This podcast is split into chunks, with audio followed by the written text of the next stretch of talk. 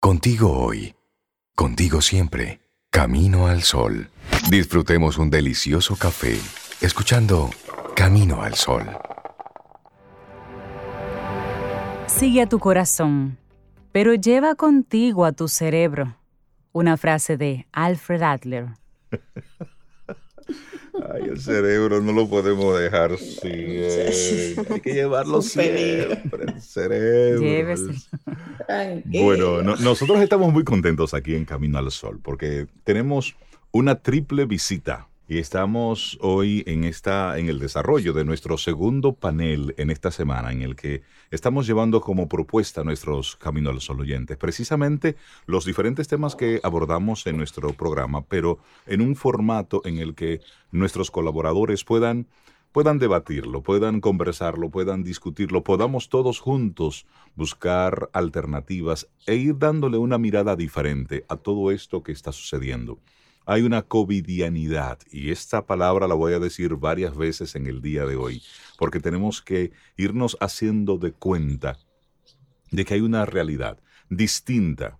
Plantéela usted como usted quiera, pero hay, hay un accionar que debemos irlo planteando totalmente diferente a propósito de las cosas que desde hace dos meses se fueron transformando poco a poco, hemos estado viviendo y de una manera u otra nos hemos sometido físicamente, mentalmente, emocionalmente a una, a una serie de experiencias que, ¿quién lo diría? Y lo hemos vivido en todo el mundo, que esa es también otra particularidad. Es la primera vez que el mundo está tocando un mismo tema a la vez. Y si no fuera suficiente, ese cambio que nos está golpeando a todos no viene presentado en una sola bandeja, sino como en una paleta de colores, porque al mismo tiempo te pide rendir en el trabajo, ayudar a los chicos a estudiar en casa, a encargarte de tu casa, porque tu ayuda está en su propio mundo, arreglando sus cosas también. Entonces, estar pendiente de los tuyos, pero se espera que si de alguna forma tú tienes la ventaja de poder seguir en la virtualidad trabajando, se espera más de ti para que de alguna manera suplas a los compañeros que no pueden entrar en esa misma virtualidad. Es agotador el proceso y de todo eso vamos a hablar, porque la mente está en el centro, golpeada por muchos rincones. Así Por todos lados. así es, así es. Bueno, nuestra mente y las emociones en tiempos de crisis. Así es, y le damos la bienvenida a Dalul Ordey, Camila Hasbun y Fénix Pérez. Buenos días, bienvenidas a Camino al Sol. Tenemos, Buenos tenemos días. hoy un manjar para hablar de lo que es el cerebro, la mente. Tres superestrellas aquí, bienvenidas. Un banquete. ¿Cómo las encuentra en este proceso, según la experiencia de ustedes tres? ¿Cómo ven el proceso mental del que ahora mismo está en la, en la covidianidad, sería Rey? En la covidianidad. ¿Cómo la veo? ¿Cómo veo esta covidianidad? Mm, Yo la veo poderosa en potencia si la enfocamos, ¿no? Si nos enfocamos y aprovechamos, si aprovechas esta oportunidad para hacer un recableado cerebral, ¿no? Para finalmente tomarte el tiempo de, cre- de creerte y de tenerte que creer que puedes hacer un cambio en tu entorno si cambias tus pensamientos, incluso en tu biología. Como dicen los doctores cuando despiden a los pacientes, le dicen, usted lo que tiene ahora es que, que rezar, que estar positivo. O sea, yo tengo muchos clientes que vienen de terapia eh, y, que, o que, y también que están en procesos terapéuticos. El punto es que el paciente, en el caso de los doctores eh, y los terapeutas, se cree que el trabajo es del terapeuta o del doctor y se queda a un margen. Entonces vienen y me dicen, no, porque mi terapeuta, él me ayuda, pero... Entonces cuando vamos indagando, lo primero que yo hago es darle capital social al terapeuta o al doctor. Le digo, primero que nada, pide autorización para trabajar conmigo a tu terapeuta. Porque yo no trabajo con salud mental y si estás en terapia hay algo que tienes que trabajar. Por supuesto. Eh, voy a ir cerrando rápidamente. Cuando yo hago eso, yo autorizo al terapeuta que tenga más incidencia de la que ya tiene ¿ah? en la cabeza del paciente. Entonces, cuando ese paciente, que es mi cliente, no mi paciente, yo no trabajo con pacientes, entra en el proceso de hacerse cargo, porque ahí es que yo lo llevo, hacerte cargo de tus pensamientos, cambia tu emocionalidad. Entonces, yo los llevo por algunos programas que tengo para que racionalmente puedan comprender que verdaderamente el pensamiento, que es la invitación en esta temporada. Métele mano al pensamiento, no lo postergues, porque si vives este momento desde el estado de supervivencia, te vas a quedar sin recursos. Te quedas sin recursos. Te quedas en, el mismo, te quedas con tres posibles respuestas nada más, que es frizarte, pelear o salir corriendo. Me parece interesante esa forma de tu ver eh, lo que se está presentando así a, grandes rasgos. Eh, Camila Hasbun, psicóloga y manejas el tema de la, neurociencia. ¿Cómo desde la ciencia, desde la psicología, tú observas esto que está sucediendo? Bueno, desde la psicología, de manera personal y, basada en mi experiencia, yo pienso que el tema del COVID en muchas personas ha sido eh, más positivo realmente que negativo. Hay muchas personas que, como dijo Fénix, que realmente han dejado que su cerebro se recable y hay estructuras mentales e información nuevas que son positivas para lo que vamos a vivir ahora, que es la covidianidad, como tú dices, Reinaldo. Y la verdad es que yo creo es el sentido de pensar que, que íbamos demasiado rápido, que no había tiempo para la familia, que nosotros teníamos el control de todo cuando ahora nos demos cuenta que no tenemos el control de nada, que no cuidamos nuestra salud, que priorizábamos cosas eh, diferentes y que no merecían prioridad a las que priorizamos ahora. Y la verdad que va a ser un reto muy grande para la sociedad volver a la nueva eh, normalidad y, vivir basado en lo que aprendimos en ese paréntesis, ese valor nuevo de la familia, ese valor nuevo del dinero, la importancia de ahorrar, la importancia de mantenerse positivo.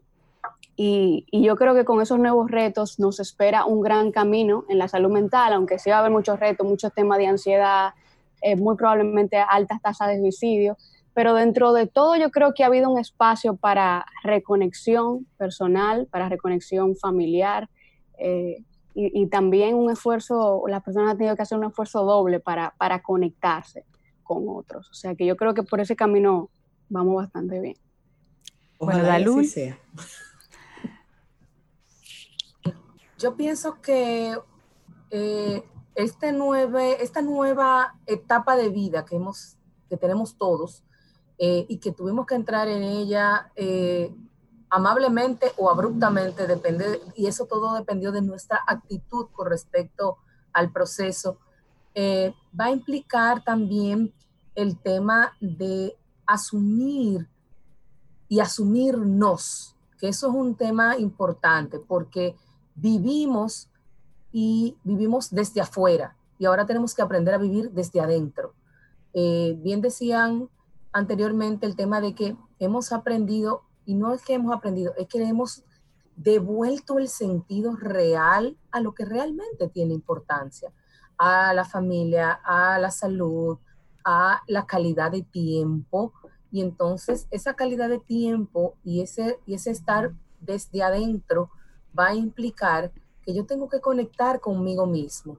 Y a veces esa conexión conmigo mismo se dificulta porque no sé cómo hacerlo, porque estábamos acostumbrados a, a, a, que sea el otro que me valide. Y ahora yo no tengo nadie que me valide, ahora me tengo que validar de manera personal. Así es. Por lo tanto, el tema de retomar lo que soy como ser humano, mis habilidades, mis fortalezas, mis características, las cosas que hago bien y aquellas que no me salen tan bien y que quisiera eh, eh, cambiar y, y aquellas que aún no queriendo cambiar, tuve que empezar a cambiar porque las propias circunstancias me han llevado a hacerlo implica que yo tengo que seguir teniendo la conciencia de continuar, porque corremos un alto riesgo de querer volver a lo de antes porque era muy cómodo.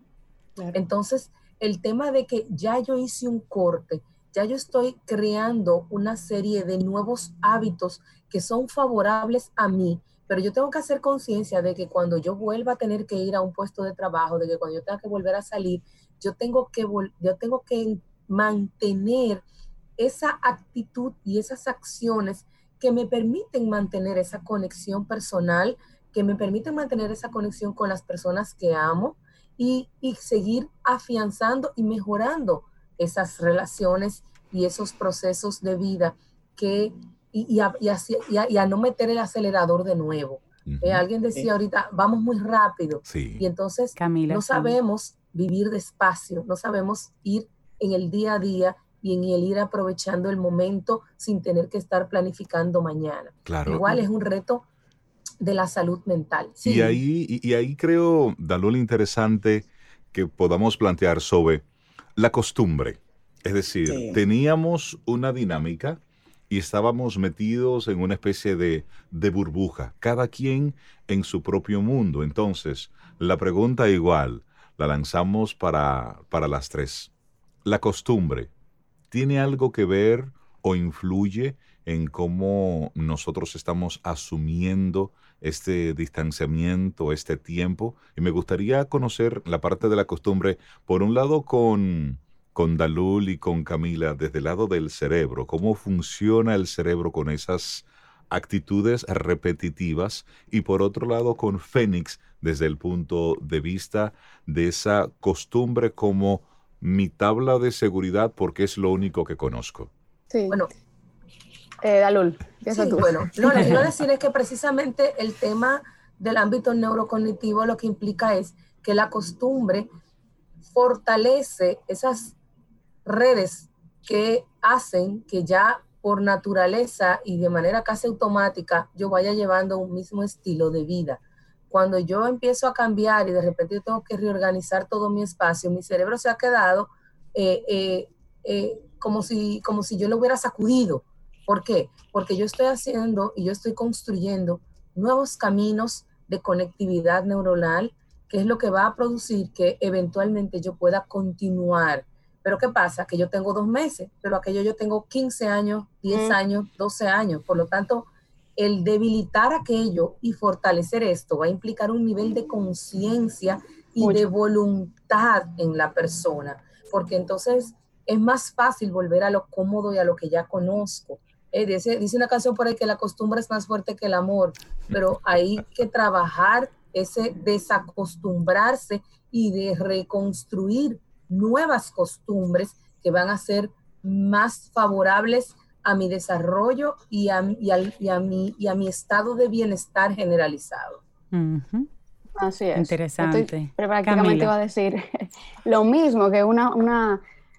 Nosotros tenemos dos meses. Dos meses no es suficiente para deconstruir los hábitos naturales que tenemos. Y cuando volvamos, no podemos asumir que nosotros vamos a mantener el distanciamiento social por, eh, de manera automática o que vamos a desacelerarnos de manera automática, sino que va a tener que ser un acto mucho más consciente de pensar, estoy cayendo otra vez en los esquemas viejos que este paréntesis debió haberme sacado. Interesante. Fénix Pérez. Bien, gracias. Excelente, Camila y Dalul. Mira, a menos que creemos nuevos caminos, porque la parte neurológica es es lo mío de manera empírica, ¿no? Y en la práctica con mis clientes. A menos que no que aprovechemos este periodo para construir nuevas conexiones y nuevos estados de pensamiento y emocionales, ¿no? A menos que, que le dediquemos tiempo a esa construcción, a, estar, a hacer ejercicio con calma.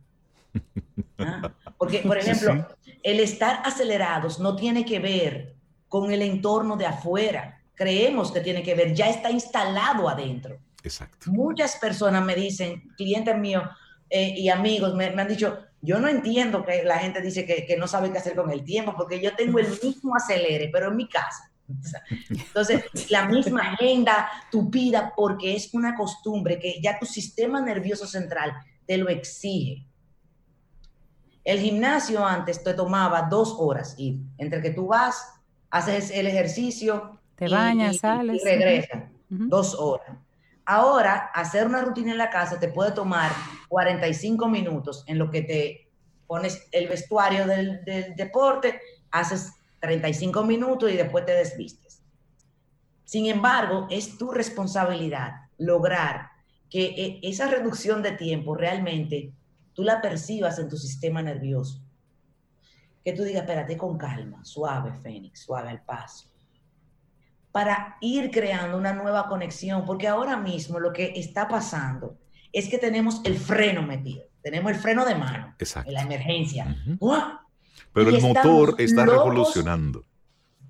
Y estamos locos porque abran para volver al acelere callejero. Porque además ese acelere que tenemos nos justifica, nos justifica la postergación con nuestros objetivos personales. Nos escuda frente a conflictos que tenemos con personas y tal. Estamos escudados en una realidad que podemos cambiarla en este periodo de tregua.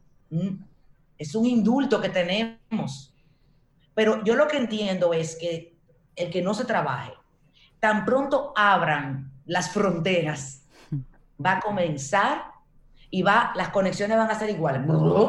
Y a la semana, a la semana va a tener el sistema nervioso exactamente donde estaba.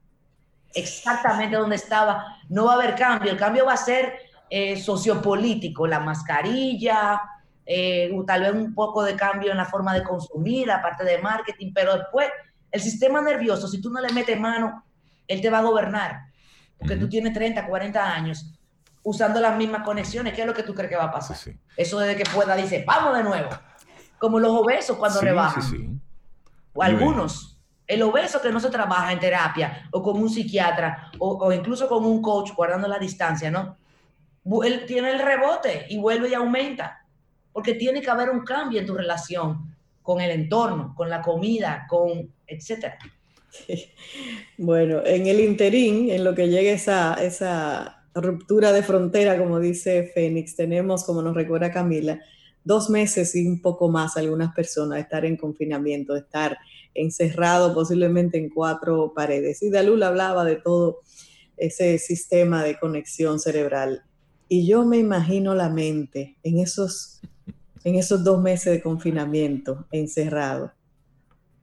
¿Cómo reacciona nuestra mente en esos momentos de incertidumbre? ¿Qué es lo que pasa ahí adentro?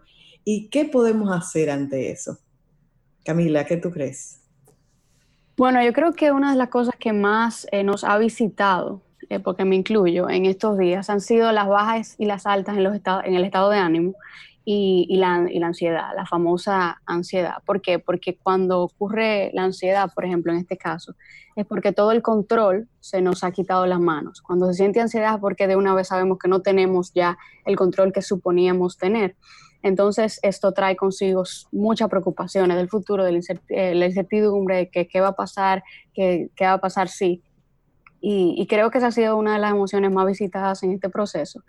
Eh, que ha sido también reforzada por las malas noticias, por las falsas noticias eh, y por, eh, por, ver al otro volverse loco también dentro de, de la locura de todo esto. Entonces yo entiendo que, que la mente ha sufrido muchos cambios, muchas altas, muchas bajas, y que ahora mismo yo, yo pienso que, que, esa ha sido como la parte, por así decirlo, negativa del proceso.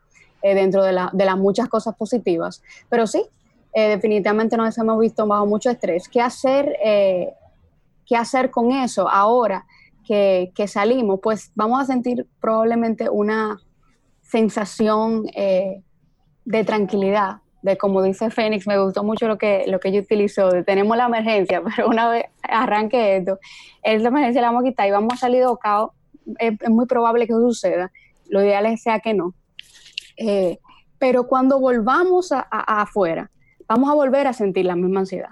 Vamos a volver a sentir lo mismo estado de ánimo que cuando antes estábamos encerrados decíamos, eh, si salgo ya yo no voy a tener nada. Pero no, porque es algo que viene de mucho más adentro. La, mente eh, es primero la que fabrica las emociones. Entonces lo que hay que cambiar es aquí. Y, cuando volvamos para, para allá, para, para la covidianidad, vamos a querer volver a la cuarentena. Eso, eso lo podemos esperar. Sí. Interesante. Dalul, ¿tú qué crees sobre, sobre eso? Y eh, en, lo que llega esa salida, en este momento, ¿qué podemos ir haciendo con esa loca de la casa? ahí viene el tema de nosotros tenemos que aprender a entrenar nuestra mente, porque cuando entrenamos implica que nosotros estamos practicando un pensamiento, practicando una actitud, practicando una conducta. Y entonces no es lo mismo cuando yo lo hago porque lo tengo que hacer a cuando lo hago con un nivel de conciencia y con ese nivel de, eh, de certeza de que lo que estoy haciendo lo estoy haciendo en pos de mi bienestar. Entonces eso cambia el escenario y hace que esos procesos bioquímicos, eh, neurológicos que se van dando cuando yo voy asumiendo una nueva conducta a través de un acto consciente, entonces yo voy a ir logrando que cuando llegue el momento de que se abra la puerta, yo no salga corriendo y me lleve al que tenga delante por enfrente, sino que yo pueda tener la conciencia y la capacidad de poder asomar la cabeza, mirar y después decir, ok, voy por aquí. Y esto es lo que voy a hacer. Eh, igual, como dice Camila, eh, habemos algunos que nos encantaría que esto se quedara así, porque yo soy una que soy alérgica, anda me tienta pone en la calle y me toca muchísimo. Entonces, eso te agrega a, eh, elementos y te agrega situaciones que aumentan tu ansiedad, que aumentan tu estrés. Igual, habrá una cantidad de personas que este proceso de adaptación a la cuarentena implicó un alto grado de exigencia emocional que probablemente no fue bien manejada, que cuando pase lo contrario, que cuando tengamos que volver a esa nueva normalidad, a esa covidianidad, va a causar el mismo resultado de tener que volver a readaptarme emocionalmente, conductualmente, físicamente, señores, la gente anda muy, muy, muy eh, eh, natural, sin maquillaje, sin, sin ponerse, sin vestirse muy elegantemente, sin ponerse zapato alto, las mujeres, por ejemplo, que usan ese tipo de cosas. Entonces, volver a eso también va a implicar un proceso de readecuación y hasta de trauma para mucha gente. De hecho, yo creo que lo, lo que, y no lo quiero llamar así porque no quiero ser alarmista, pero lo siguiente de la pandemia del COVID es el tema de situaciones de tipo psicoemocional que va a tener muchas personas, de muchas relaciones que, de convivencia que realmente no eran de convivencia, eran simplemente de habitar bajo un mismo techo, pero igual de relaciones que pasaron lo contrario, que aunque estén en techo diferente, se pudieron fortalecer. Entonces, hay muchas aristas y tenemos que hacer el, el trabajo de sentarnos. Yo soy muy pro escribir y escriba, ok, aquí es que yo quiero estar, esto es lo que yo quiero conservar, ¿cómo yo lo voy a hacer? Ok, yo quiero mantener mi, mi salud física, ¿Cómo se traduce eso en una acción y con qué frecuencia yo voy a realizar esa acción de manera que yo pueda continuar ese patrón virtuoso, vamos a llamarle así, para mejorar mi calidad de vida. Y antes de irnos a la pausa, me gustaría escuchar para cerrar este primer segmento, tanto con Dalul Ordey, Camila Hasbun y Fénix Pérez, que hoy estamos hablando en nuestro programa Camino al Sol precisamente sobre nuestra mente y las emociones en estos tiempos que estamos viviendo. Y la pregunta última que estamos manejando, que me gustaría escuchar muy bien la respuesta de Fénix, es precisamente cómo reacciona nuestra mente en estos tiempos de incertidumbre, Fénix. ¿Cómo, cómo es que va funcionando la loca de la casa? La nena la nena se altera de una vez, desde que, desde que hay una noticia de cambio se altera. Nosotros en realidad vivimos en incertidumbre eh, todo el tiempo y estamos eh, también muy entrenados para, aunque haya cierta seguridad, irnos a pensamientos de incertidumbre. O sea, me acaban de ascender, por ejemplo. Yo tuve un cliente que ascendió a uno de sus gerentes a director eh, comenzando la cuarentena. Y entonces me dice él, pero y entonces y ahora? Yo como que ahora tú vas a hacer lo que siempre, lo que sabes hacer, para eso fue que te contrataron, solo que con un poco más de gente por debajo, ya. y tienes que trabajar menos para que puedas supervisar más, pero ya. Y dice, no, sí, pero yo daré la talla. Ahí viene la incertidumbre, es un pensamiento. es un pensamiento que, como decía Camila, te genera unas emociones. ¿Mm? Entonces, eh, eh, nosotros realmente, el que está acostumbrado a vivir en ansiedad, ¿está en ansiedad en la calle o adentro? El que se acostumbrado, o sea, es un tema de costumbre, de hábito. Y, y, nos han enseñado, y eso me da tanta tristeza, porque a mí me ha costado tanto, tanto, tanto, me ha costado a mí llegar como a la certeza de que si yo cambio aquí, yo cambio todo, pero todo, el entorno, la abundancia, todo, las relaciones, todo. Si yo ejercito otro tipo de pensamientos, como decía Dalula, nosotros, eh, eh, para nosotros tiene que ser fácil transformarnos. Tiene que ser fácil transformarnos, como si fuera caminar. Tiene que ser fácil adecuar nuestros pensamientos a lo que nos conviene para un estado de equilibrio, de benevolencia, ¿no? Tendría que ser fácil, pero estamos programados para no meternos ahí. No te metas ahí, que tú no tienes control. La programación. Estamos conversando en este panel con Dalul Ordey, con Camila Hasbun, con Fénix Pérez. La mente, la loca de la casa, cómo gestionarla, entenderla a propósito de esta, de esta realidad que estamos viviendo. Hacemos una pausa, Zoe. Bienvenidos. Escuchas Camino al Sol.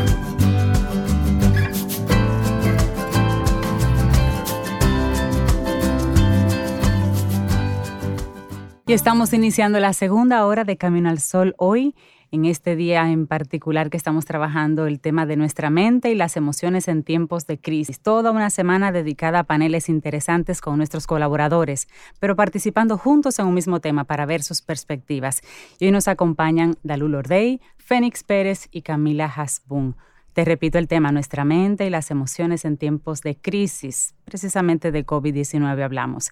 Y bueno, y la siguiente pregunta con la que quisiera que comenzáramos este bloque es, la salud mental de las personas, pero desde la perspectiva del trabajo, Dalul, Camila, Fénix, mucha gente está ahora trabajando en la casa, pero tiene las mismas responsabilidades o se esperan los mismos resultados desde casa, pero están haciendo oficio, cocinando, haciendo homeschooling hay otras cosas que están entrando en esta receta que impactan el resultado. Algunos se quejan de que sus empresas no toman en cuenta estos nuevos elementos, otros que no tienen las herramientas. ¿Cómo ven ustedes el tema de la salud mental de un empleado? ¿Tiene la empresa que encargarse en estos tiempos también de proveerles ayuda en ese sentido o es una labor personal, digamos? ¿Qué, te parece, por ejemplo, Camila?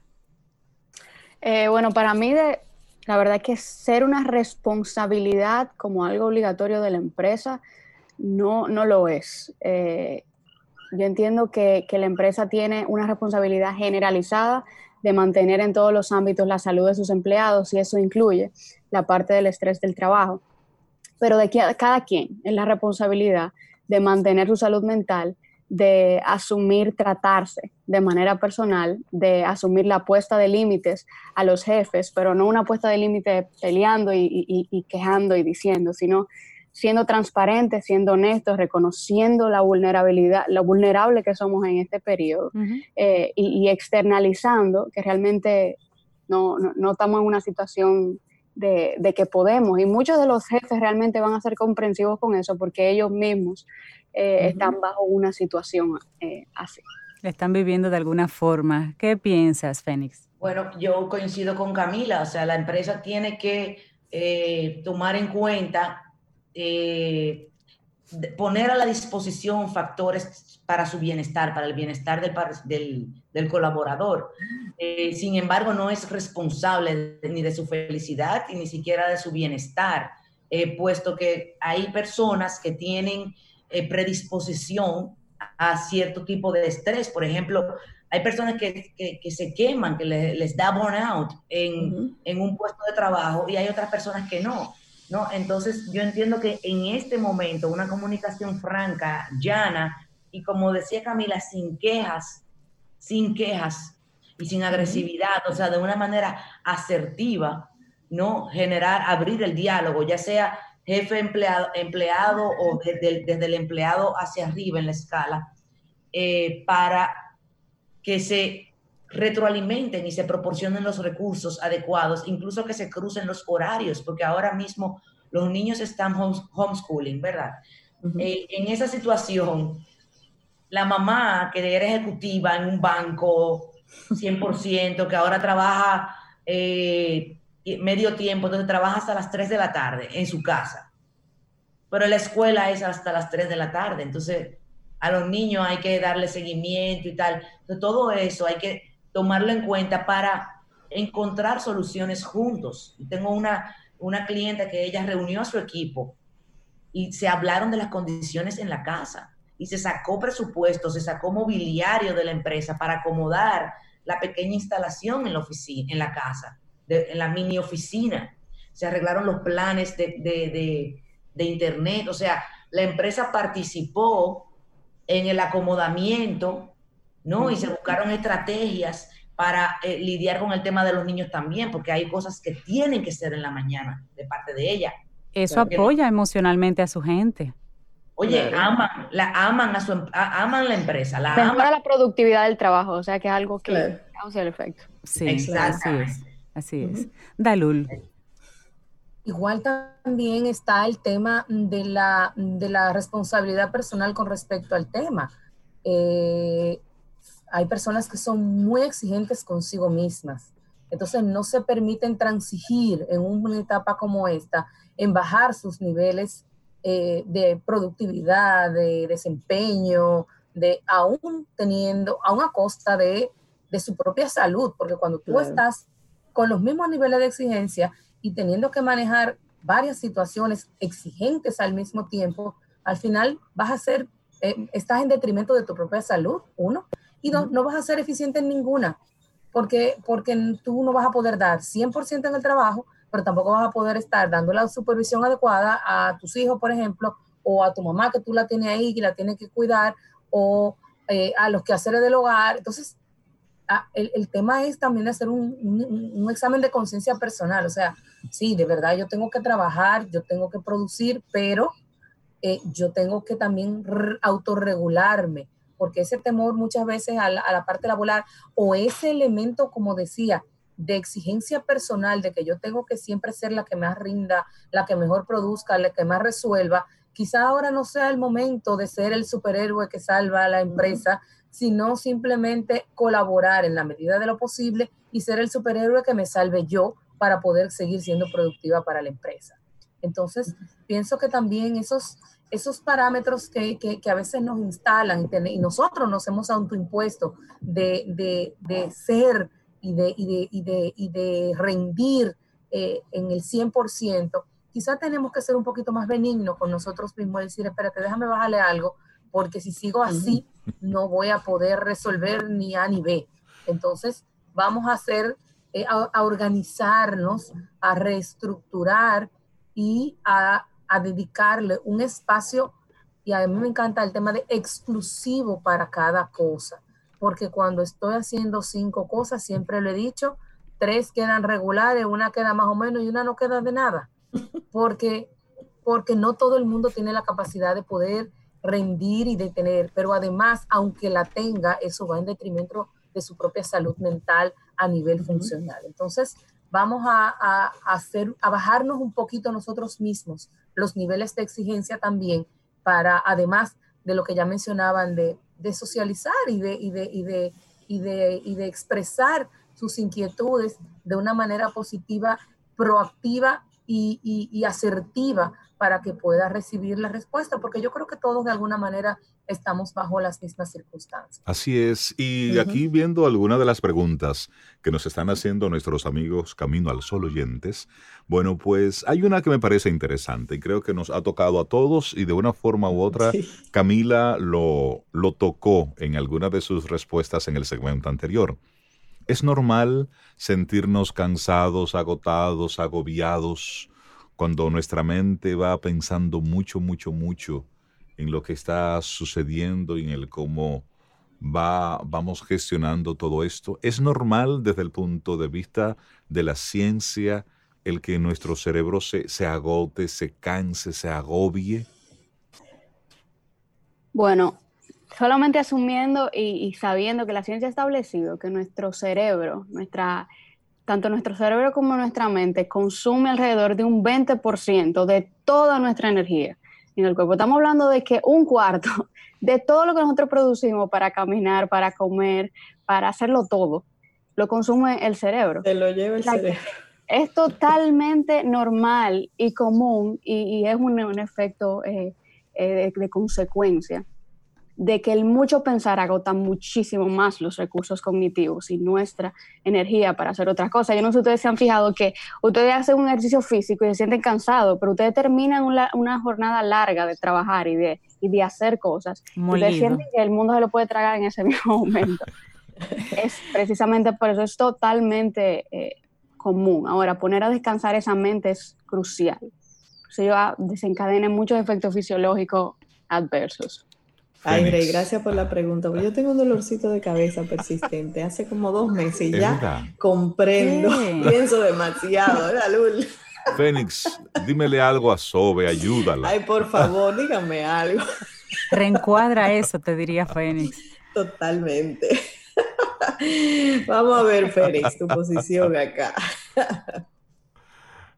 No, te, estamos escuchando, Fénix. Ahora sí. Ahora sí. Piensa bonito de alguien. Si tú te pones. Espérate, espérate, que piense bonito de alguien. No, de Lía, de Lía, de Lía.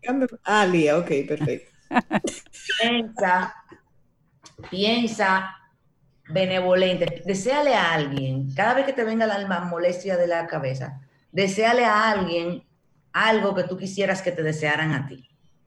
Así, a tu hermana, a un sobrino, deseale a alguien. Ah, eso va a ser varias cosas. Eso primero va a ser que tú te pongas en el aquí, en el ahora. Ok. Mm. Segundo, eso te va a generar un estado de bienestar, de benevolencia. Ah, de benevolencia. Ah, entonces va a ser que tú segregues una cantidad de fluidos y que se armen y se compongan unos combos químicos en el cuerpo que te van, que van a contrarrestar cualquier malestar. Momentáneamente, si persiste, vaya al médico. Ah, pero, pero hay un combo químico, hay un cóctel químico que tú puedes generar conscientemente a través de un pensamiento de benevolencia, que sería mi invitación para todo, para todo el mundo, de aprovechar esta cuarentena para ejercitar el estado de benevolencia, porque eso corrige, corrige tanto situaciones físicas relacionales, así como resultados, ¿ah? y, nos ayuda, nos acerca a lograr objetivos de tipo material y de tipo emocional. El estado de benevolencia es un estado de recursos y es un estado que te permite conectar y obedecer a tu intuición. Es un, es un estado que inhibe la duda, el miedo, el empecinamiento, ¿sabes? Eh, el estado de benevolencia, cuando tú lo aplicas a cada rinconcito de tu vida, el mundo se te va transformando, tu entorno se va transformando. Ya, ¿y qué te parece Fénix, Camila, Dalul, Rey, Cintia? Un cóctel de besos y abrazos. Eso me iría bien, yo pienso. Eso ahí las doctoras, eso genera unas, unas hormonas de lo más bien. Claro. Pero eso, aplica para todos, Eso hay que mantenerlo ahí en stand-by todavía. Todavía. Mientras ah. tanto, usted se lo imagina. Habla la conciencia. ¿A quién usted le va a dar esos abrazos? Que yo sé que yo voy a estar entre una de esas, que me toca el mío. Oh, por, por mi abrazo. Y ahí, óyeme, agarrando el hilo que acabo de tirar Dalul, si tú te lo imaginas, tú segregas el mismo papel. Porque el cerebro, ah, el cerebro tontísimo, el cerebro no distingue. Si tú le pones una imagen, aunque sea en la imaginación, ya él cree que está ahí. Okay. Ya él cree que eso Entonces, si tú te lo imaginas, tú segregas eso. Ah, pues salud. Y, a propósito, y, creo que eh, Fénix puso la, próxima pregunta ahí en la, mesa. ¿Cómo es que funciona el cerebro? Tomando en cuenta eso, que no, no discrimina en muchas cosas cuando es real lo que está pasando o cuando yo me lo estoy imaginando. Se han hecho estudios de atletas cuando están pensando en el ejercicio, cómo se activan en el cerebro los mismos elementos que como si lo estuviera realizando de manera física. ¿Cómo, cómo pudiéramos interpretar esto desde la ciencia, Dalul, Camila? Eso hace que el tema sea más fácil, pero más complejo a la vez. Porque si yo estoy si yo sé que lo que mi cerebro piensa y que lo que mi cerebro imagina, visualiza, piensa, lo asume como una realidad, entonces tenemos la herramienta y tenemos el arma para poder mantener y para poder hacer y lograr muchas cosas. Entonces, ¿cómo actúa el cerebro? Nuestro cerebro tiene una serie de neuronas que hemos mencionado en algún momento, que se llaman neuronas espejo. Y las neuronas espejo tienen que ver con esa parte de que mi cerebro aprende y reacciona de igual manera cuando ve algo o cuando ejecuta la misma acción. Entonces, cuando yo tengo, y por eso el tema de la visualización, del tú realmente tener ese, esa, esa visión de lo que quieres lograr, de lo que quieres hacer, de cómo te quieres sentir incluso. Tú puedes imaginarte cómo te quieres sentir. Yo me quiero sentir contenta y, y voy a sentirme y voy a hacer y voy a reaccionar de tal manera. Y eso tu cerebro lo va asumiendo. Fíjense, se hizo un estudio interesantísimo que creo que lo he mencionado, de las personas que asisten como público a los programas de comedia que cuando le dicen risa, ellos hacen ¡ah! y se ríen, aunque sea eh, falsamente. Sin embargo, su sistema se lo cree y su sistema mantiene un, estado de bienestar y segrega eh, eh, sustancias químicas positivas, pero además también fortalece su sistema inmunológico. Entonces, si usted tiene la capacidad, y es lo que, y es lo que creo que un poco recoge lo que hemos estado diciendo, yo misma tengo la capacidad de crear la realidad que quiero vivir entonces, decía, yo estaba escuchando en estos días algo que decía, yo, las palabras que escucho son las que me matan.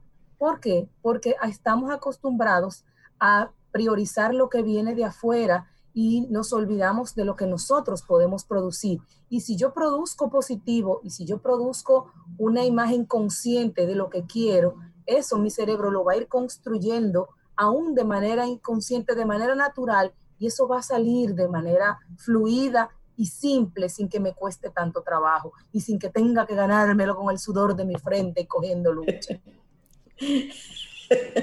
Yo siempre recuerdo el caso de un documental que vi vi un documental donde una persona, no parapléjica, pero sí había sido atleta y estaba en condiciones de mucha debilidad, pero no parapléjica. Y recuerdo que el doctor le decía siempre en la terapia, cierra los ojos y visualiza que nuevamente estás en la pista. Siente los muslos, siente el cemento, siente los tenis puestos, siente el movimiento cuando levantas la pierna y como la otra eh, la apoya y demás y todo eso era mentalmente, y él le iba tocando las piernas y se sentía como una especie de movimiento en las piernas, pero la persona estaba acostada. Y eso fue eh, trabajándose durante un tiempo hasta que luego él podía, acostado todavía, mover un poco las piernas y luego pudo pararse y luego demás. Pero hubo un periodo en el que él corría todos los días mentalmente y sus tendones y sus músculos se comenzaron a fortalecer para poder pararlo nuevamente, pero hubo un trabajo mental que el cuerpo asumió como físico, como tú decías, Fénix. La mente poderosa. De, visualización también funciona como, como una esperanza de que aferrarse, que también produce mayor bienestar, porque también tengo como ese, bueno, en algún momento voy a sentir ese abrazo, en algún momento voy a sentir ese, ese beso y, y de manera general, pues también funciona de esa forma. ¿Cuáles serían entonces, em, porque ya estamos casi cerrando este segmento lamentablemente, pero cuál sería en temas de salud mental un consejo que ustedes quisieran dejarle a, las, a los Camino al Sol oyentes para que terminen de pasar esta prueba de estos días? Ese consejo que Camila, que Dalul, que Fénix les quiere dejar a los oyentes. Sí, algo que alimente esa calma, esa para calmarnos. a ver. Yo diría que tomar como parte de nuestra dieta el respirar, el empezar a hacer conciencia de, de nosotros mismos, de nuestro cuerpo, de tomarse ese recesito dos o tres veces al día, sentarse tranquilo, vaciar la mente, respirar profundamente con respiraciones abdominales, 5, 10, 12, las que usted pueda, y hacerlo un hábito. Y además, un consejo simple que yo hago, haga su agenda del día siguiente en la noche. El hecho de usted escribir lo que usted tiene que hacer al otro día y planificarlo, de alguna manera lo descarga y le va a ayudar a tener una mejor calidad de sueño que se va a traducir en una mejor salud física, emocional y psicológica. Buenísimo, me encanta. Fénix. Cuatro cositas. Déjese de estar oyendo noticias conspirativas. Remítase a las informaciones del estado donde usted vive y ya, suelte el mundo. Porque si usted tiene la calzada de su casa sucia, usted no puede, usted no, usted no va a salvar el mundo. No funciona así. Eh, y eso para mantenerte en un estado controlado de información y que entonces tu estado emocional no se vaya a alterar, ¿no? Ok. Segundo, cepíllate con la otra mano. Eso va a poner al cerebro bruto. Se va a poner, se va a poner torpe. Entonces, eso va a facilitar que nuevas conexiones se vayan dando, pero tiene que ser disciplinado con eso. Siete días cepillarse con la otra mano hasta que su otra mano aprenda. ¿ah? Eso te va a permitir comenzar el día de manera disruptiva y con el cerebro abierto y con el cuerpo abierto a hacer las cosas de manera diferente. ¿ah? Y va a facilitar que encuentres caminos más sencillos. Tercero, mantente en el aquí y en el ahora. Ay, Dios mío, el trabajo en el futuro. Ay, Dios mío, no sé cómo es que voy a cobrar el mes que viene. Calma, al día de hoy, en este instante. tiene techo, tiene comida, están los hijos ahí, la familia, aquí y ahora. Usa el mindfulness. O sea, hay técnicas, pero lo principal, como decía Dalul, respira. Eso te trae al aquí y a la hora. Espérate, espérate. No puedo pensar en el futuro ahora mismo demasiado incierto. Me mantengo aquí y ahora. Y cuarto, practica una emoción elevada, como dice el doctor Joe Dispensa. Practica una emoción elevada, practica el estado de benevolencia. Cuánticamente hablando, el estado de benevolencia, emocionalmente hablando, el estado de benevolencia es, la respuesta, espiritualmente hablando también, eh, mentalmente, neurológicamente. O sea, el estado de benevolencia ejercítalo, ejercítalo. Yo tengo programas para eso. Ah, y también hay muchos otros caminos, ¿no? Excelente. Excelente, gracias, gracias este del día de hoy. Camila. Gracias. Bueno, yo, yo haría un consejo y, la verdad que me lo doy a mí también, porque es algo muy fácil en, ese, en esa parte de la, del juidero de estar en emergencia. Yo soy una de las que está en emergencia seguro, pero, pero de, de, ser tan conscientes de que somos muy propensos a, a volver a los patrones viejos, que, que salgamos el miércoles eh, a nuestro trabajo, si, si, nos toca trabajar, eh, con una conciencia de que, de que si vuelvo a sentirme ansiosa, si estoy eh, teniendo demasiadas cosas, pues ya estoy cayendo o, oyéndome a un lugar donde no es sano, que ya yo aprendí a vivir no teniendo la agenda llena y no pasó nada, que ya yo aprendí a, saber que el descanso es, eh, saludable eh, y a redefinir el concepto de productividad. Yo, yo he leído leí una frase este, en, este, en esta cuarentena que me ha ayudado muchísimo, que, que, dice esto es una cuarentena o una pandemia mundial, no un concurso de productividad. Y realmente nosotros eh, queremos hacer, hacer, hacer, hacer y nos olvidamos de ser. Aprender a ser más que a hacer. Me encanta, me encanta. Muy buena forma de, de resumir lo que hemos estado compartiendo en esta mañana. Nuestra mente y las emociones en tiempos de crisis que lo que esperamos es que sirva para nuestros amigos Camino a los oyentes, ir poniendo eh, en su caja de herramientas qué elementos puedes utilizar en beneficio, eh, a favor de que tú puedas tener esa reactivación dentro de la covidianidad, pero de manera responsable. Y, quiero rescatar esa palabra. Ahora lo que se, se nos invita es a que como ciudadanos, por un lado, actuemos de forma responsable. Es decir, cuidarnos en casa, cuidarnos en los espacios a los que vamos. Eso es por un lado. Pero al mismo tiempo, que aprendamos la lección. ¿Qué nos enseñaron estos dos meses en la casa? El comportamiento con los demás, el comportamiento conmigo. ¿Cuáles son las lecciones que yo saco de todo esto? e incluir ahí dentro de las sugerencias que nos haces Fénix, Dalul y Camila, escriba ¿Cuál fue mi experiencia?